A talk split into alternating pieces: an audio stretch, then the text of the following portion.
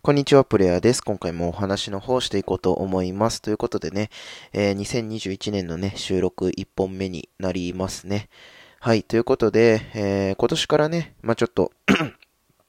あの、お昼のね、ライブもね、えっ、ー、と、お話の話をね、したりしていこうとしています。うん。あの、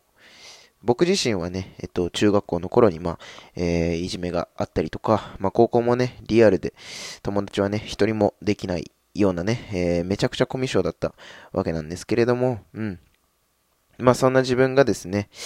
えっと、先月かな先月、先々月と、うん、ライブを1ヶ月でね、まあ、100本近くやったんじゃないかな。うん、1日2、3本、多い日で4本ぐらいやってたので、多分、100本近くはやってたと思うんですけれども、えー、そこでですね、うん、ありがたいことに、あのー、聞き上手だねとか、うん、お話しするのが上手ですねって言っていただけることがありまして、うん。まあ、そこからね、こう感じた、なんかこう、なんていうの？なんていうのかな。うん、高校生とか中学生の頃と比べて、うん、今ね、こう、こうやってお話上手だねって言ってもらえるまでに、こう、してきたこととか、なんかこう、ライブでね、ずっと考えながらお話ししてたんですけれども、まあそういうなんかこう、何を考えて喋ってたのかとか、なんかそういうこともね、お話ししていけたらいいかなと思ってて、うん。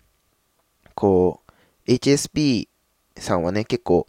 お話、ベタというかね、お話しするのが苦手っていう風にね、えー、まあ印象的にある方もね、少なくないかなと思うんですけれども、うん。HSP さんだからこそお話は上手いんだよっていうこともね、なんかこう発信していけたらいいなと思って、えー、やっていこうと思ってますので、はい。まあ、今年は HSP の収録と、えー、お話の収録と、ということで、えー、2本ずつ、2本ずつ、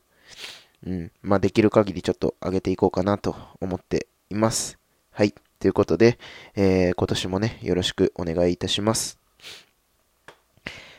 えー、では、今年1本目の収録は以上にさせていただこうと思います。えー、フォローだったりコメントしていただけますと嬉しいです。ではまた次のラジオでお会いしましょう。